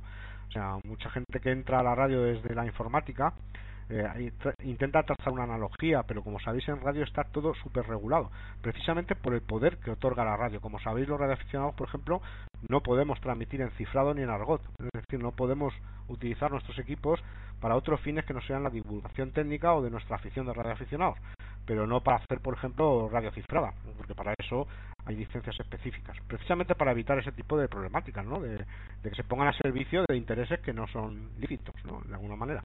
Adelante, José Manuel, Eco Alfa 8, Eco Eco, Eco Alfa 4, Gol Eco. Sí, eso, eso lo he vivido yo también. Efectivamente, hay muchos radioaficionados o informáticos que vienen a la radio y se encuentran como una un desfase, ¿no? De la regularización eh, en el acceso y siendo siendo también la informática un medio que puede movilizar y incluso hoy en día mucho más, ¿no? Pero sin embargo está más regulado la radio, ¿no? Quizás es algo de un acervo que tenemos ya de, histórico, ¿no? Desde que, que ya lo llevamos lo llevamos a cuestas, ¿no? Viene ya in situ en el, en el inherente, ¿no? En la en el en la en el marchamo de la radio. Así que bueno, voy a pasar el cambio a Whisky 2 Lima Alpha Mike, mi amigo Luis en New Jersey. Adelante, para ti el cambio y seguimos con la toma de reporte. Es Eco, Eco Alpha 4 Golma y Eco y Eco Alpha 8 Eco Eco. Y, y todos los que escuchan la net de la tecnología y los que ven.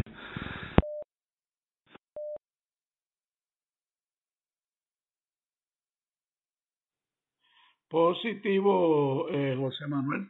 Saludos a los que copian por ahí. Pero ¿por qué debajo de los indicativos dice Radio Hacky? eh, eso es lo que veo por aquí. Estoy en transmitiendo desde el Pino. Nada, nuevamente saludos a ti, a los que escuchan. Por acá tenemos las 11 con 18 minutos y tenemos una temperatura de 0 grados Celsius. Nevando por aquí en estos momentos. Saludos a todos y quedamos por aquí en la escucha. Adelante en el control. Ok, bueno, eh, gracias y espero que, que la tempestad amaine un poquito, ¿no? Te voy a pasar algunos mensajes, eh, David, de los que nos han escuchado, muchos han salido ahí en, pero bueno, como no lo estás viendo, eh, de Rafa, magnífica charla, como siempre, un placer escucharte. Saludos de Coalfa 7 Gol Zulu Quebec, Pipe, mi enhorabuena, muy bueno. María, eh, a Rafael Escabias, Pinoza, María Pilar, muchísimas gracias David. Estupenda investigación. Eh, saludos de México. Eh, Eco 3, xilófono Eco xilófono, David. Eh, gran trabajo de investigación, Gabriel Sendra. Excelente trabajo del colega David, 73 LU 4 Eco Unión Unifor. Bueno, ¿alguna otra estación que quiera reportarse? Adelante, QRZ. Eco Alfa 7 Alfa Alfa Romeo. Ok, recibido. Eco Alfa 7 Alfa Alfa Romeo. Hay una pregunta aquí también que dice, la tecnología, ¿qué, tecnología estimas más avanzada? ¿La de la emisión o la vinculada al jamming? Es una pregunta que hace Rafael Escavia Espinosa. Bueno, ahora cuando, cuando puedas.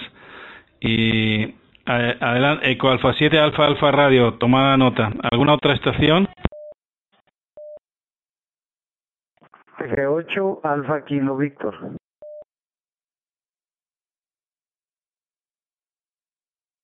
Ok, copiado TG8 Alfa Kilo Víctor.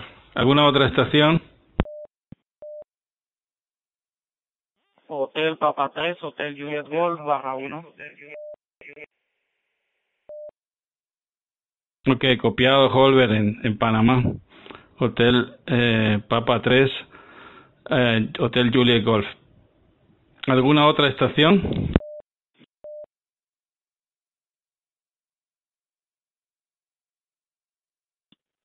Doble ocho,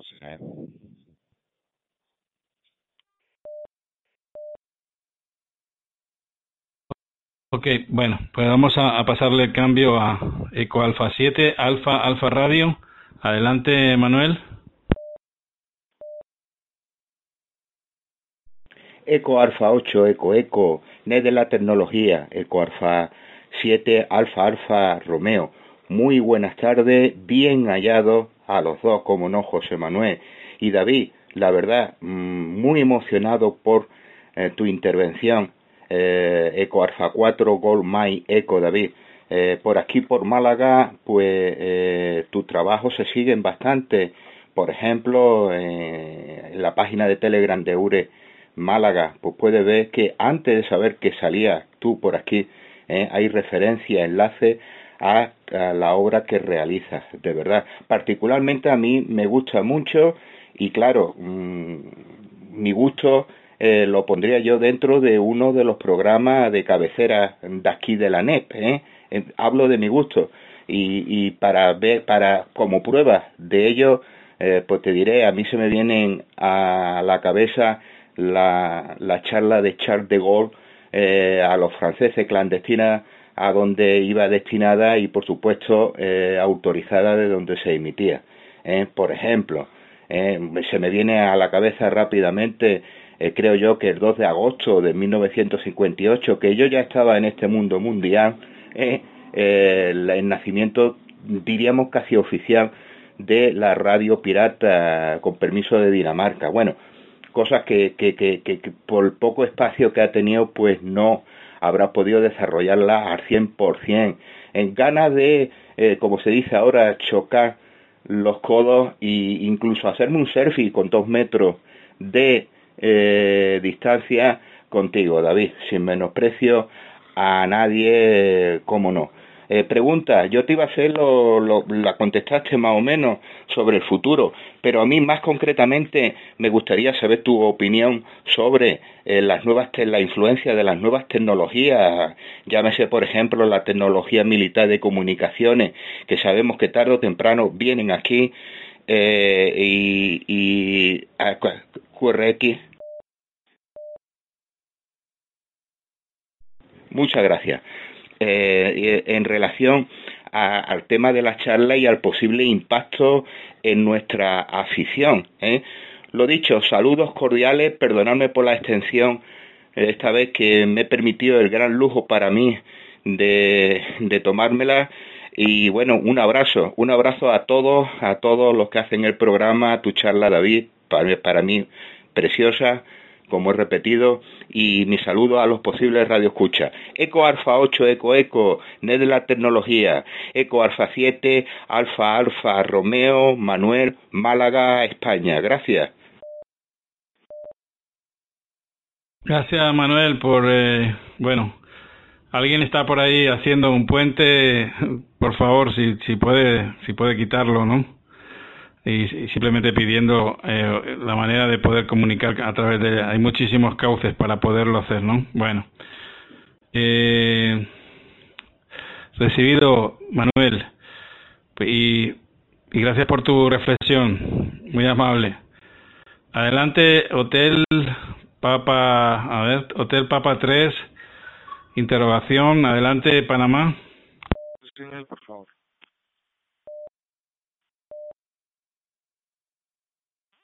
Esto es Hotel Papa 3, Hotel Juliet Golf. Volver por acá. Un momento.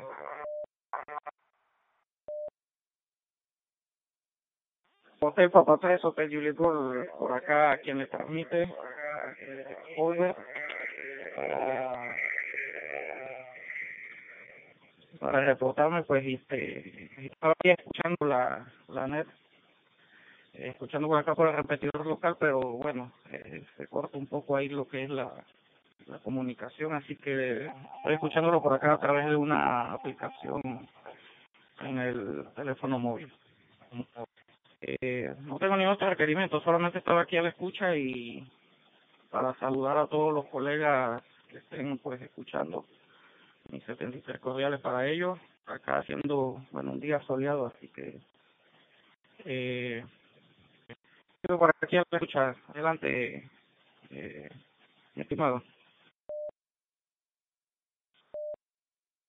Ok, Holber, Hotel Papate, Hotel Juliet Golf. Bien, gracias.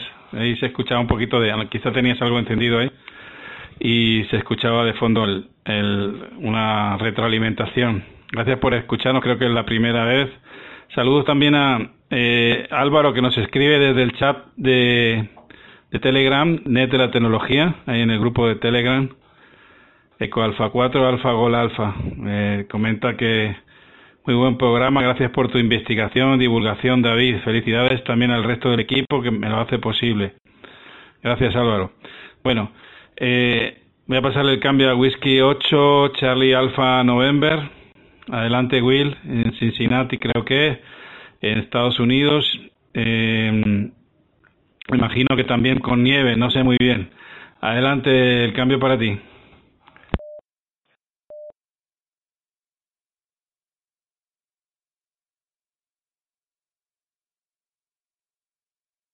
Muy buenos días. Bueno, espero me esté escuchando. Veo que hay un poco como de falencias en los diferentes sistemas o se caen monitoreando por más de uno y de repente todos, todos como que se caen. Bueno, muchas gracias José, buenas tardes por aquí de volver José y obviamente gracias para David. Qué interesante la charla con todo esto de de las ah, comunicaciones clandestinas, ¿no? Como dijo Germán, obviamente que la radio es un arma que puede ser de doble filo, ¿no?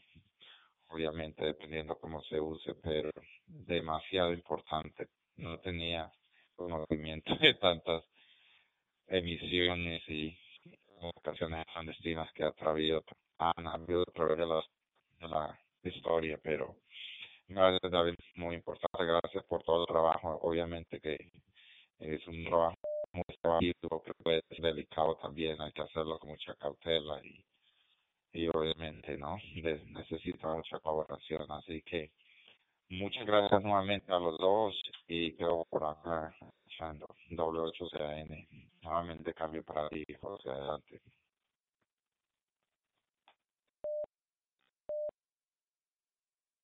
Ok, Will, recibido, eh, sin ningún problema. Eh, gracias por la por acompañarnos. Voy a pasar el cambio sobre la pregunta que, que hacía Rafael, Escabías en, en YouTube, en el chat de YouTube. Eh, ¿qué, tip, qué, ¿Qué tecnología estimas más avanzada? ¿La de, la de emisión o la vinculada al, al jamming? Me, se, me, imagino que se referirá a los objetivos de, la, de las radios clandestinas. Eh, adelante, Eco Alfa 4, Golma y Eco, NET de la tecnología Eco Alfa 8,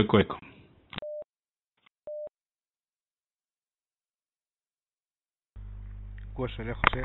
No, en primer lugar, saludar a Manuel, Eco Alfa 7, Alfa Alfa Romeo, y gracias por los inmerecidos elogios. Eh, pues muy, me, alegro que te, haya, que te haya gustado.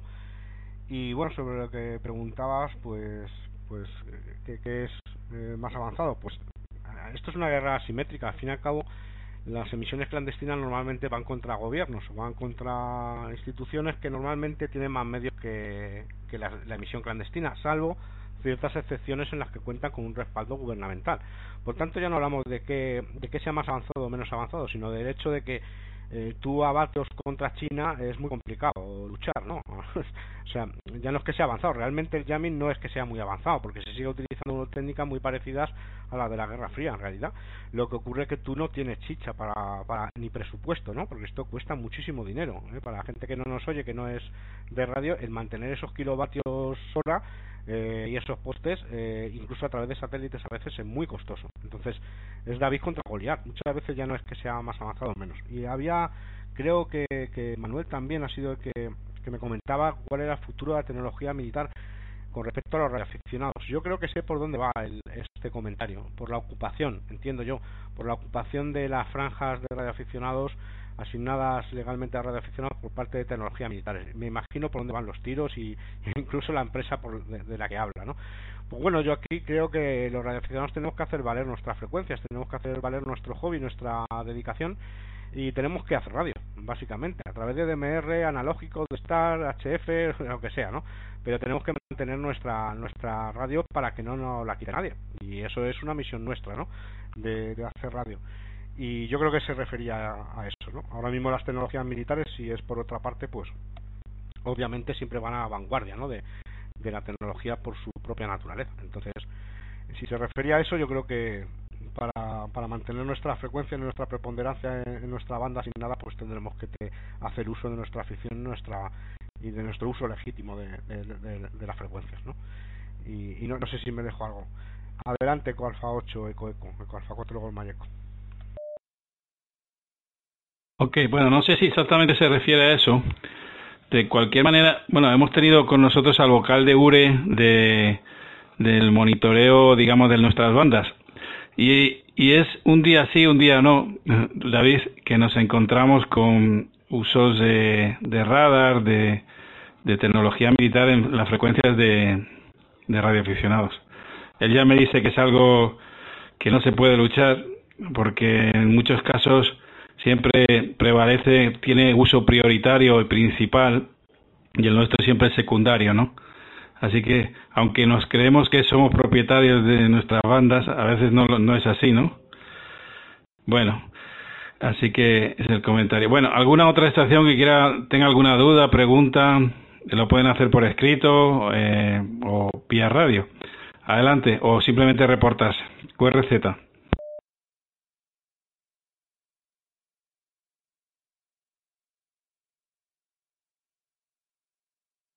Eco Alfa 2, Delta Delta Hotel.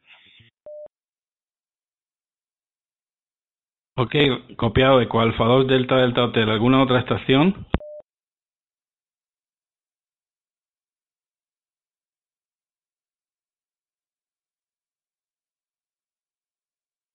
Ok, adelante Jesús, a 2 Delta Delta Hotel.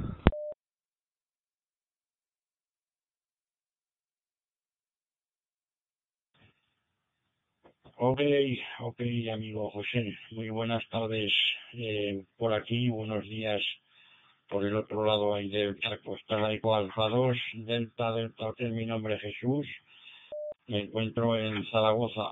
Simplemente pues para saludar al amigo David de A4 Gorma y Eco. Ha sido muy interesante ahí la charla, por aquí escuchándola muy atentamente y felicitarle ahí por su trabajo, ¿ok? Y saludar por ahí pues a todos los escuchas de la, de la tecnología por sus distintas distintas plataformas, vía radio, vía eh, otras plataformas, ¿ok? Venga, repito, un saludo y por aquí mantengo ahí a la escucha. Adelante, José, a 8 Eco Eco, eh, a 2 Delta Delta Delta. Gracias, Jesús. Gracias por el por el comunicado ya y muy bien recibido por acá. Eh, no sé si hay alguna otra estación. No quiero tampoco entretener mucho a, David, sino porque ha, hecho un esfuerzo sobre todo. Eso de los tres minutos, él no está muy acostumbrado, ¿no? En cualquier caso, no, no había que hacer nada, eh, David, simplemente ni QRX nada, simplemente con dejar caer el, el micrófono hubiera, tenido, eh, hubiera sido suficiente para tener eh, el hilo, ¿no? Para seguir el hilo sin solución de continuidad. No, no había problema. Simplemente dejar caer el, micrófono. Eh, ¿Alguna otra estación que tenga? Estoy mirando aquí preguntas. a ver. Paloma de la Fuente Carbonel. muchas gracias, David, por esta magnífica charla. Bueno, lo que te comento por acá. Y también saludos desde, desde Panamá. Héctor Down Mangari, Hotel Papa 1, Hotel Lima Delta. Bueno, adelante QRZ. Esta es Eco, Eco Alfa 4 Golma y Eco y esta Eco Alfa 8 Eco Eco. José Manuel, tenés Armando en espera, a TG8 Alfa Kilo Víctor. Ay, qué pena, ay, porque es complicado a veces tener aquí control de, de todas las... Eh, disculpa Armando, que siempre te, te dejo ahí en el empalmerado. Adelante, TG8 Alfa Kilo Víctor. Es complicado aquí manejar el, la, los medios eh, audiovisuales y, y seguir en la, en, la, en la rueda, ¿no? Adelante, TG8 Alfa Kilo Víctor para el net de la tecnología Eco Alfa 8 Eco Eco.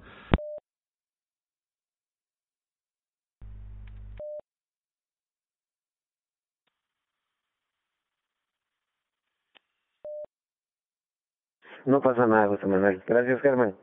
Muy amable. Este, interesantísimo tema. Eh, solo es una pequeña acotación, un comentario. Acá en Guatemala eh, tuvimos eh, muchas eh, restricciones debido a eso y se crearon eh, lineamientos y parámetros para obtener la licencia que hasta el día de hoy afectan, ¿verdad? Eh, diseñaron algunas formas de hacerlo eh, donde eh, ha costado mucho. Pero lo importante es cuando eh, eh, sucedieron estas cosas, pues era algo donde uno se llenaba de adrenalina, ¿verdad? Porque yo me recuerdo eh, en, mi radio, eh, tenía un radio de de aquellos eh, de pura, de solo de escucha, era era un chavalito, era pequeño, de edad, y entonces mi abuelo quita eso, eh, quítalo, eh, cambia, entonces uno no podía escuchar ciertas emisoras, una cosa interesantísima. Eh, muchas gracias, eh, David, por eh, que con el tema pues uno rememora y, y retrocede, ¿verdad? Eh, gracias, eh, eh, José Manuel. Gracias ahí por mantener el estándar de este programa. Un saludo a toda la audiencia, que tengan un excelente, una, ustedes una excelente tarde. Acá todavía en la mañana. Eh, adelante, José Manuel, de TG8 Alfa Kilo Víctor desde la ciudad de Quetzaltenango, en Guatemala. Ok, muy bien, Armando, gracias. Sí, me imagino. Centroamérica ha sido una, una parte importante, ¿no? En, en es, como, ha, como ha relatado David en esa magnífica charla, pues una parte importante en la, en la digamos, en la transmisión de estaciones, eh, ya sean Nicaragua, Salvador, Guatemala, eh, donde estas emisoras tenían su, inclusive algunas de ellas en el propio, sin, sin cambiar de país, ¿no? Como ha, como ha comentado eh, David.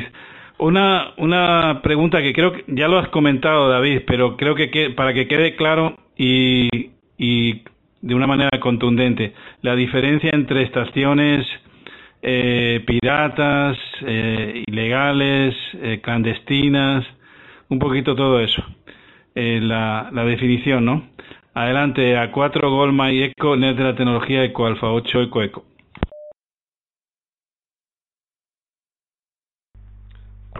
José, Manuel. Eco Alfa 8, Eco Eco, Eco Alfa 4, Golma y Eco. Bueno, pues en primer lugar, pues gracias por las, por las diferentes felicitaciones a Paloma, a Paloma eh, un abrazo y Armando también. Eh, me alegro de que os haya gustado la charla, me alegro mucho, sinceramente. Y bueno, sobre lo que decías al principio, por retomar un poco, sí, efectivamente, el, título de uso primario, secundario es muy complicado, sobre todo porque hablamos eh, de los radares OTH, de otro tipo de emisiones, incluso de estaciones numéricas, y otro tipo de emisiones gubernamentales de ciertos países y tal, que utilizan su título o bien lo hacen de forma totalmente ilegal pues eh, lucha contra eso pues se denuncia la ITU y bueno los diferentes organismos que defienden la radioafición pero realmente pues imaginaos si hay eh, violaciones flagrantes de los derechos humanos en mucho más graves todavía que, el uso del espectro radioeléctrico imaginaos luchar contra esto muy muy muy complicado ¿no? entonces eh, bueno por lo que por lo que comentabas la diferenciación es, importante. La, la, misión clandestina siempre tiene una, una finalidad política clara, una finalidad de, de, Los oyentes son de alguna forma perseguidos. ¿no? Sin embargo, una emisora pirata lo puede hacer por mero entretenimiento. Por ejemplo, sabéis que tenemos en las bandas en megahercios, hay infinidad de emisiones piratas que solo ponen música pop. O sea, bueno, no tienen ninguna finalidad o la tienen comercial. Y, y hay emisoras que directamente son ilegales porque no tienen licencia de transmisión no tienen o, o infringen la autorización administrativa en cuanto a potencia, eh, posición del poste o lo que sea. Entonces, realmente la misión clandestina, yo me he permitido la licencia de incluir algunas emisiones de SIOPS, etcétera, pero realmente el paradigma de la misión clandestina es Radio Venceremos o, o la Pirenaica, que son emisiones que van contra o contra determinado régimen o gobierno y que tienen esa finalidad y que además escucharla para los radioyentes puede suponer hasta un delito o incluso una pena de muerte, ¿no? En, algunos casos. Entonces, esa es la diferenciación más, más clara. Eco Alfa 8, Eco Eco, Eco Alfa 4, Gol Eco. Ok, muy bien. Pues vamos a ver si hay alguna otra estación. Hacemos una llamada, una llamada CQ. Adelante, QRZ. Kilo Charlie 6, Charlie Hotel Lima, desde Van Nuys, California. Buenas tardes para ustedes, buenos días desde acá. Ok, Kilo Charlie 6, Charlie Hotel Lima, Jorge, California, recibido. ¿Alguna otra estación?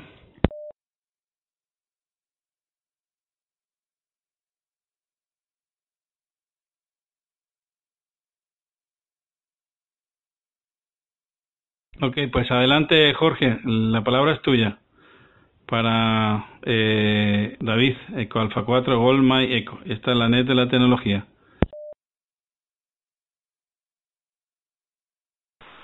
Eh, muy bien, José Manuel y David, pues eh, para toda la audiencia, muy buenas tardes. Nomás reportándonos por aquí, escuchándolos, eh, muy atentos, así que ya estaremos por aquí nuevamente el próximo domingo. Muchas gracias, José Manuel. Retorno al cambio. Kilo Charlie 6, Charlie Hotel Lima, desde Van California.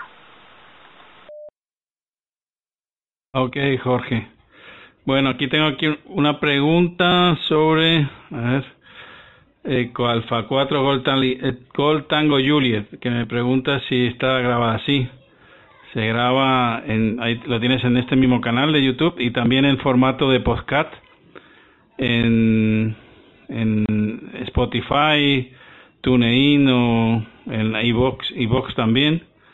Lo tienes ahí, lo puedes escuchar y en, y en formato de, de, lo puedes, tienes acceso tanto en Facebook, en la página de Net de la Tecnología, como en, en YouTube, que es también Net de la Tecnología Eco Alfa 8 Eco Eco. Bueno, ahí lo, lo puedes encontrar. Eh. Ok, a 4 Gold Tango Juliet, eh, John José Delgado. Ok, eh, Vázquez. Vale. Eh, no sé si hay alguna otra, algún comentario, si no ya damos por finalizada la net. Adelante, QRZ.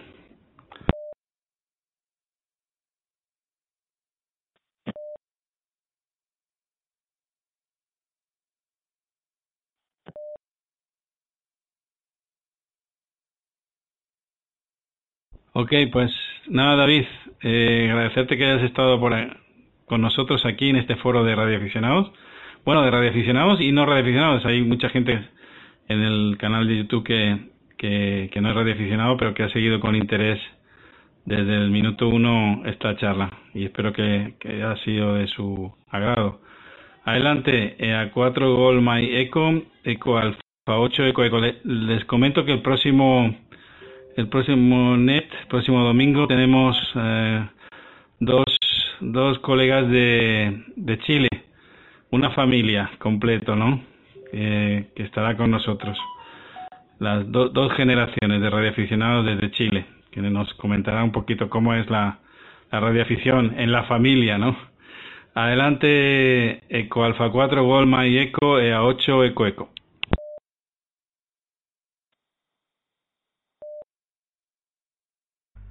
Pues el José Manuel, Eco Alfa 8 Eco Eco, Eco Alfa 4 con Mayeco, retomando para el de, de, la tecnología.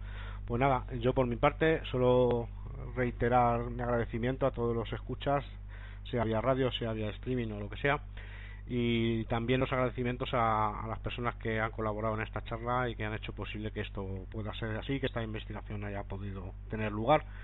Ha sido un auténtico placer estar con todos y todas vosotros y bueno pues eh, están encantados de estar aquí cuando cuando queráis. Yo voy a quedar por aquí ya en QRV forzoso porque tengo unas obligaciones que atender y dar por último las gracias darte las gracias a ti José Manuel Eco Alfa 8 Eco Eco por, por coordinar todo todo este lío de, de, tecnología y que se lleve a cabo correctamente. Por mi parte nada más. 7-3 un saludo. Abrazos a todos los oyentes. Este que se despide es la Eco Alfa 4 Gol Mayeco QR a David transmitiendo desde Madrid Gracias, David. Un abrazo. Un 73, como decimos. Hasta otro momento, cuando quieras. Aquí tienes un foro eh, para, para todas tus investigaciones y la verdad que muy interesante.